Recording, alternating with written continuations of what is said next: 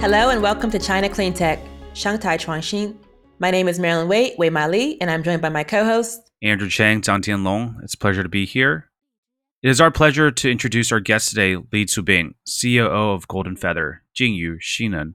Golden Feather is a battery startup focusing on R&D and production of next-generation batteries, aiming to provide batteries that are more eco-friendly, efficient, and affordable.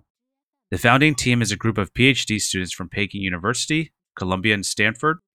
Welcome to being to the China Clean Tech podcast. Hi, Andrew. Hi, Marilyn. Thanks for such a sweet introduction. And um, thank you for inviting me. Uh, it's a pleasure to be here this morning. Fantastic. So, Chubing, tell me a little bit about your origin story at Golden Feather. Why did you join the company? Yes, so um, our team is a fairly young team in the sense of the age of our founding members, with an average age of 27. The team actually um, met in college at um, Peking University while they while they're working in the same lab.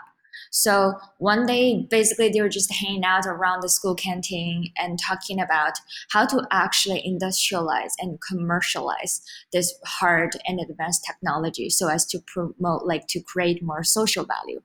I guess, you know, just as the beginning of anything um, beautiful and potentially great, sometimes it's just a random, but, you know, out of the urge to change the world one product at a time. Fantastic. And how long have you been at the company? I've been at the company for over um, a year and a half right now. The thing is that at the beginning, it's not really a very formal company form, but I've been working with the team on projects and on business. Uh, from like around 2018. Got it, got it. And what's your specific role at, at Golden Feather?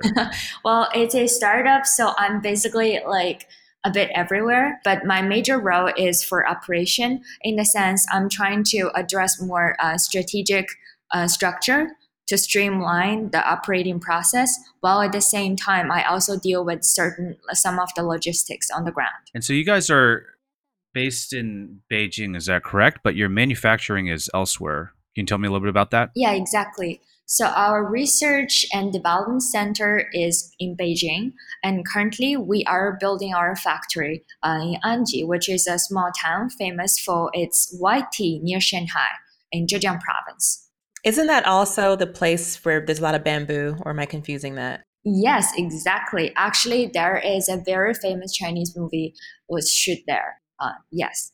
So sometimes it's hard, you know, it's very um, picturesque. The views are really amazing. And then, but, you know, it also provides a very, um, it, yeah, it is, I would say, very refreshing atmosphere for people to do research. Chubing, can you tell me a little bit about what's unique about your technology? So basically, the first product is high energy density lithium metal batteries. But we're doing what's different from the traditional lithium metal batteries is we are making rechargeable lithium metal batteries, which is different from the primary ones, which are disposable.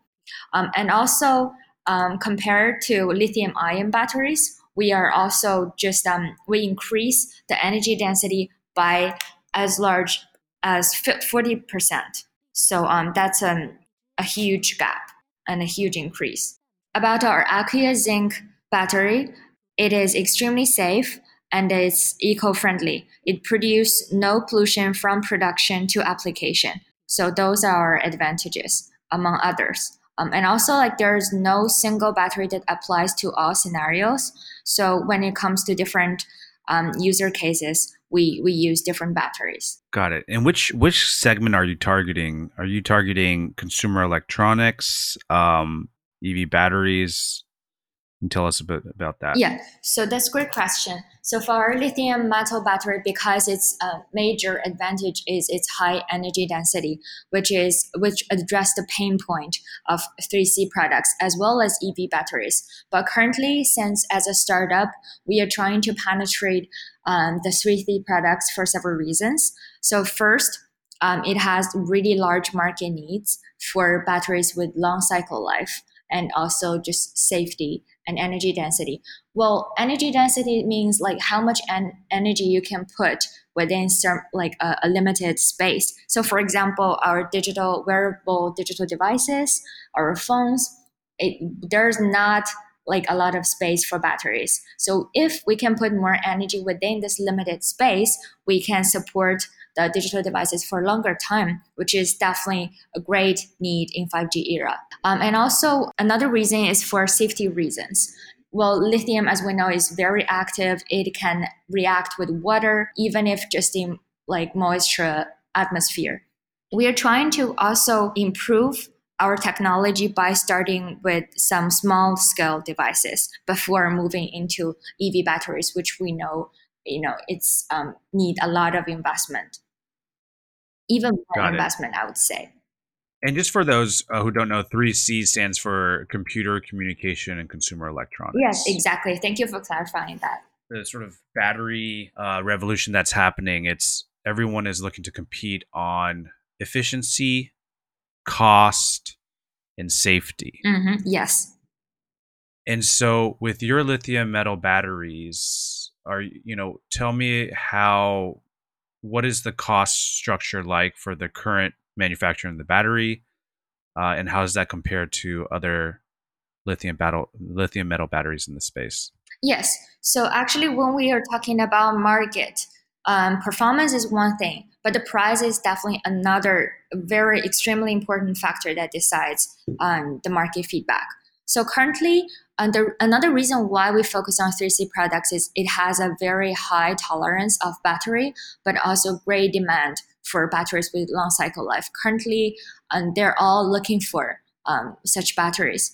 So um, for us, we can increase 40% of the battery life with only 0.0.05 cost increase. So that gives us a really great competitive edge. Uh, so for example, if we are using AirPods, that's around a thousand RMB, um, and then its battery probably only com- cost around 20 to 40 RMB, just to give people a sense how the, the cost structure. What's the status of Golden Feather now? You said that you guys are constructing your your factory. What is your funding? Have you acquired any customers yet? Tell me a bit. Tell me a bit about that. Yeah, so we are at a very exciting stage, uh, somewhere between pilot production to mass production. So as you know, we are building our factory right now um, in this factory we have we are currently building our first standard production line. But also like before we fully move to mass production we need a bit of time to test our prototypes and also just you know to, to make sure it's it's safe. And then we are currently at our pre-a round and we are we have a strategic partner with the local enterprise who, who, who usually uh, who used to produce traditional lead acid battery and then they're giving us a lot of guidance and support and experience on the ground from their previous manufacturer um, experiences. So we already have some initial customers. So for example, with um, VR glasses, as well as uh, wearable digital devices, uh, including smartwatch, um, and uh,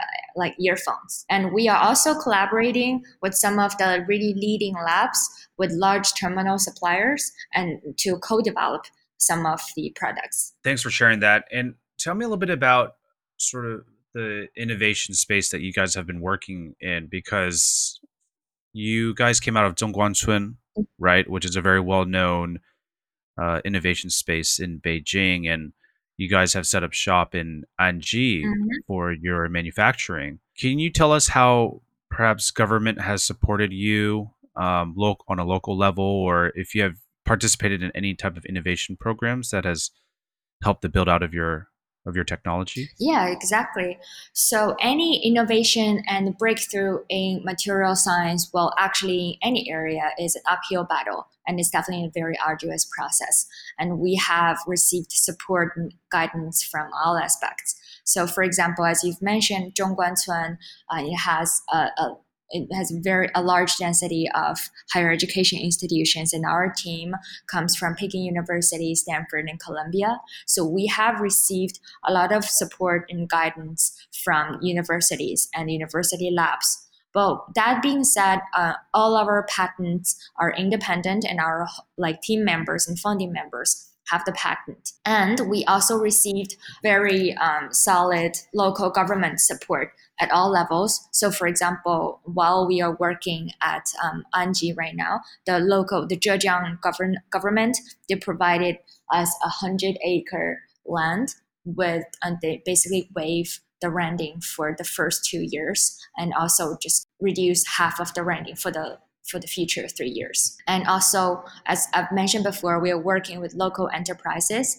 um, because of mutual trust and also because a shared value to bring more cost efficient batteries um, for customers and for the market. We are really working together, basically combine our leading technology and their industry experience and resources together um, to, to produce this battery. Yeah. It's good to hear that you're getting the support. I mean, any type of material science or hardware tech is obviously very high capex and you know, it takes it takes a while to get to market. It's not like a software product. You know, there's there's iterations that need to be made. There's uh, you have to set up manufacturing and materials. So it's it's a it's a long a much longer process and seeing that there is local government funding as well as you know innovation space like Zhongguang offering this type of support is encouraging. Yes indeed and we really appreciate um, their attention and especially their faith and supporting us. So Chubing, I wanted to switch gears a little bit um, for our venture capital listeners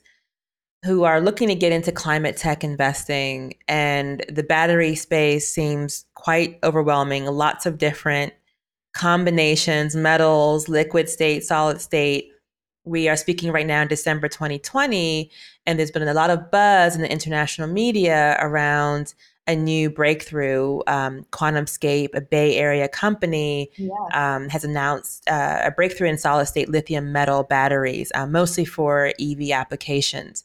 Can you first take a step back and give us a landscape a bit around the batteries and compositions and what, you know, what is better for what applications? Um, and I know that you have two different products, but kind of leaning into the uh, lithium uh, metal based one. Okay, so there is a tendency for lithium battery to move from liquid state to um, full solid state. But what's the reason for that? Because it's um, safety is a a, a, a long concern for any um, battery developers. And the solid by using solid electrolyte in electrodes, it will address the growth of, of dendrite, which will cause short circuit within the battery system that might cause explosion or even fire. So um, you've mentioned QuantumScape. They're uh, developers of solid state um, lithium batteries, and because there's no uh, liquid within the the battery, so there's no um, safety. Uh, it will dramatically reduce the safety concerns. But also there is a reason by removing the um, the liquid, um, the coulombic efficiency will also decrease. Um, and also, they've men- also mentioned in their interview, even if they said they've made a lot of breakthroughs, it still would take a really long time to get the batteries into the market. Uh, first, because um, first it's really hard to scale up production, and also it's it's not that easy to get the automotive qualification. Okay, so that's the reason why a lot of solid battery developers um, are facing challenges. Um, also, another um, company, for example, Solid Energy, is another uh, startup from Bay Area. They are also facing some of the similar issues. Well, we are very excited for their products and also um, very happy for all the attention and the booming of the industry. While at the same time, we are a little bit different from them in the sense we are using basically somewhere in between. It's between liquid and between solid. We are using polymer gel. The reason for that is we increase the energy density while at the same time to um, prevent the growth of dendrite, which is the essential challenge of battery development um, for lithium metal field. Got it. So, in other words, as you go from liquid to solid, you increase in terms of safety, but you also can decrease the energy content um, or the energy capacity of that. Um, and so there's some trade offs there typically. And so there needs to be other ways of going around that. But your main product, your your main lithium metal product, actually is a hybrid. Um, it's not fully liquid, not fully solid. Is that accurate? Uh, well, so basically, the goal is to increase the energy density while at the same time address some of the safety issues. Yes. I find this to be fascinating. Um, is there potential for this, for your product in the mobility segment um, eventually, or is it more appropriate to stick with consumer electronics, AirPods, and things of that nature? So about that question, we are definitely moving towards um, the EV um, field in the future, since they are in great demand of batteries with um, high energy density. We will have the technological reserve and probably co-development um, with uh, large uh, automobile companies, for example, within next year. I think. Got it. How has COVID nineteen affected your business? Well, COVID 19 is posing a lot of challenges from every person all around, like in the world. Um, and also, our, for our business, I think we are lucky in the sense our supply chain got blocked um, because of uh, lockdown and also just the situation in, in March, from March to May. But uh, luckily, I think China is among one of the countries that uh, just get rebounded um, fairly quicker. Um, so it got recovered fairly soon. Oh, also it, it poses a challenge for our recruitment because a lot of the people and workers they can't really arrive in the factory. Um, so we are trying to dealing with that at the moment. Got it. Okay, so it seems like there was some slowing and now it's picking up, yes, um, exactly. which is great news. Tell us more about the journey along the way. What lessons have you learned? Um, sounds like you've been working with them informally um, from early stages of developing the company and then more formally for the past year and a half as the uh, chief operating officer. Mm-hmm. Um, what lessons do you have for other entrepreneurs who might be listening, um, for other innovators who might be, be listening, and just others in the clean tech space? So basically, a lot of people ask me why um, I'm working in a battery factory that's uh, you know largely dominated by male.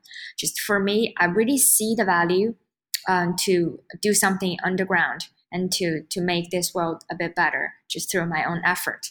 Um, and for me, even if I'm an English lit major, I try not to confine my own potential by putting myself in a box. You know, uh, putting like labels on myself as what I can do, what I cannot do what I'm trying to do, what I believe in is, you know, the best ship sails in a zigzag line. I always give myself enough leeway to explore what I'm interested in. Um, and then if we see it from a dis- from the distance, all the dots will get connected and it will show you a tendency. I guess that's exactly what I'm trying to do um, with um, this battery startup and with my future career development. I've always been interested in international development, uh, international communication, and while organizing and participating this international either contest or events, um, as well as my experience as a Schwarzman scholar at Tsinghua University, I came to realize the urgency and the prominence to provide cost-effective and eco-friendly solutions um, for the you know global, um, just to provide global energy solutions. So um, while I'm seeing this opportunity to work with a very young and creative and dynamic team trying to deliver, trying to commercialize and industrialize this advanced technology that has the potential to change the world. I just jump on the boat and um, just with their like nearly optimistic belief that we're going to make some change. Great. So just totally breaking the mold, right? yeah. And you know, I, I think that's one of the uh, most important things we can do in the clean tech industry, and especially in hard tech and, and batteries, is, is yeah. try to make it a more inclusive industry, mm-hmm. not just from gender or race, but also uh, by by background and experience. You know, I, I do think that having someone of your skill set, being able to communicate in uh, to the rest of the world of, of your battery technology and and uh, what you guys are doing but also just building bridges um, with the various partners and uh, not just domestic partners, but um, partners across the world. And so, really impressive to to sort of see you join this team and be able to leverage some of your skill sets to to, uh, to help build this company. So basically, I what I want to say to a lot of um, other young people or female or uh, literally anybody who are trying to do something, you know, that's just trying to explore a um, unexplored path. Just be brave and just get started. Um, one thing I always tell myself is just to shamelessly try and to be open minded to learn from anybody around you. So, for example, um, I'm a person, I'm the youngest person on the team. I'm also a person with non technological background, but I'm working in the most um, tech savvy industry, in a male dominated industry. A lot of times when I walk into meeting rooms, I was often recognized as secretaries. But the thing is that if you have enough belief in yourself, nobody's going to confine your potential. Yes. And also, I am very lucky that I've built um, a group of friends um, and also a great team who have supported me, who have encouraged me and guided me all along the way. And also, you know, Andrew, I've, I've known you for, for a long time. And also, you've given me a very um, meaningful and inspiring advices. Uh, Chubing, I wanted to ask about the cobalt, and actually, this is this is tied to the sourcing of cobalt. There's been within the broader battery industry a lot of concern around the cobalt supply chain and the use of child labor in certain parts of the world.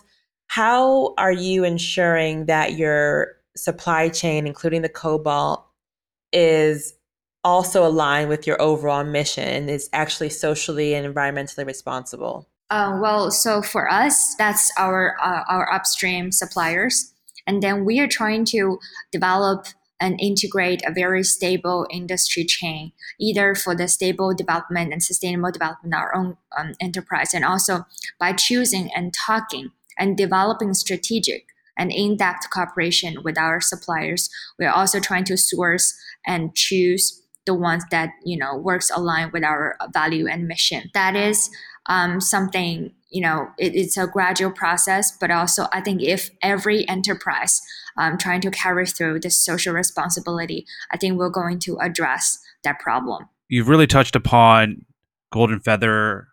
You know the how your technology is unique. You've touched upon sort of the larger battery ecosystem and and the role that you guys are playing mm-hmm. uh, in sort of the the bigger picture, and especially as 5G comes along. Yeah. Um, and you also shared a little bit about your entrepreneurship story and and being being a woman in a male dominated high tech industry, uh, especially with a background in as in English literature. Mm-hmm. Um, how you how you're sort of navigating uh, this world of of uh, batteries and and engineers, and I think that's a really interesting story that you have mm-hmm. um, and really enjoyed this conversation. Do you have anything that you want to say to other startups um, or people looking to get into the battery industry? Well i would say um, this is definitely a booming industry and it needs a lot of talents from every uh, area. Um, so for example we definitely need a lot of um, researchers and scientists who um, who with you know with their talent and resilience and persistence to bring changes and breakthroughs.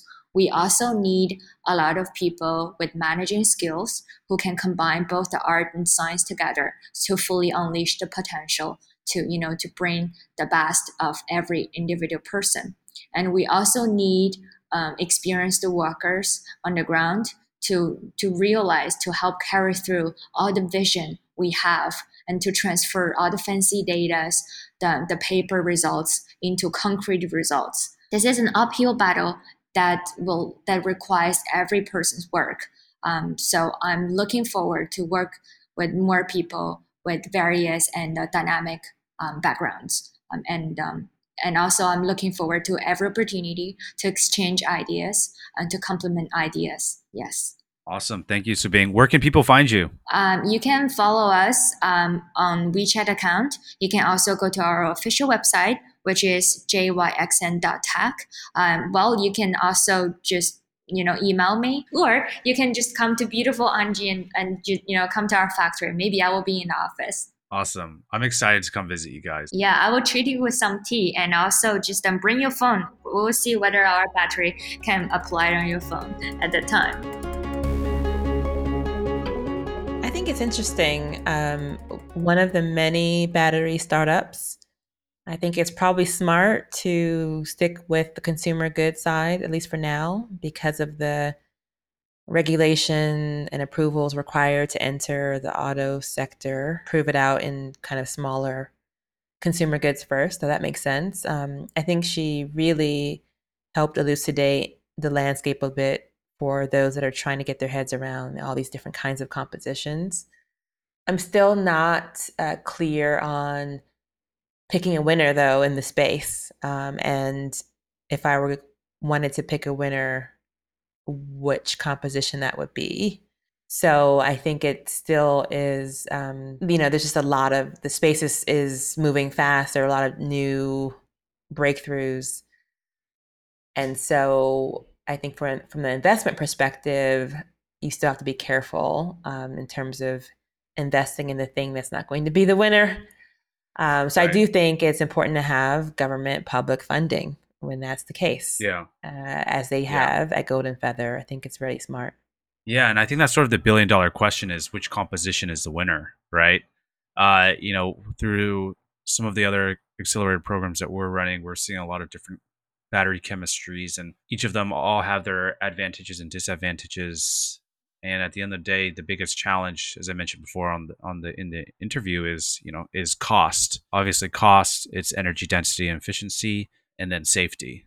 Right? We we've seen news a lot of uh, concerns with um, thermal runaway, uh, with batteries exploding, and um, what that can do to the entire reputation of the battery industry is just uh, it's hard to come back from. And so, a lot of some of the big, battery companies are how do we keep the energy capacity strong while ensuring safety of all our products, but keeping prices low. And especially with batteries, the, it's very price sensitive. And so, you know, a simple 1% increase in cost is is drastic for to uh, drastic for the sort of downstream consumer and customer. And so managing that is is very difficult. And plus as a startup it's not easy. You know you may have a great chemistry that works well in the laboratory but how do you commercialize and bring it to scale? You need a lot of supporting forces to make that happen. A large amount of initial capital and factories and pilots and it's it's it's a long process. And so getting into that space is definitely not easy. It's not it's not like building a software startup. And so I sort of I commend her on on really taking the leap and in, in uh, getting into this industry. And it's not easy, especially from I find it very interesting just her background and being an English lit major and why she has a desire to join an industry like this, but also you know her her sort of her fire within to sort of break the mold and, and trying to push for a more inclusive industry uh, in the battery industry. And so that was exciting to hear a story. Yeah, for sure. And I think the story shows public funding's needed, government funding shows a diverse array of people and backgrounds are needed. Yep. Because operationalizing a new technology is just as important as inventing something new. Um, you need people who really can take it from that lab scale to the next scale to the next scale and so it's it's nice to see that happening and i think it's smart to manufacture outside of a major city right that keeps costs lower. And um, right. i know that anji's beautiful place so i think that all of those things sound like they're in place. So i wish them the best of luck in terms of navigating the you know very competitive space of battery innovation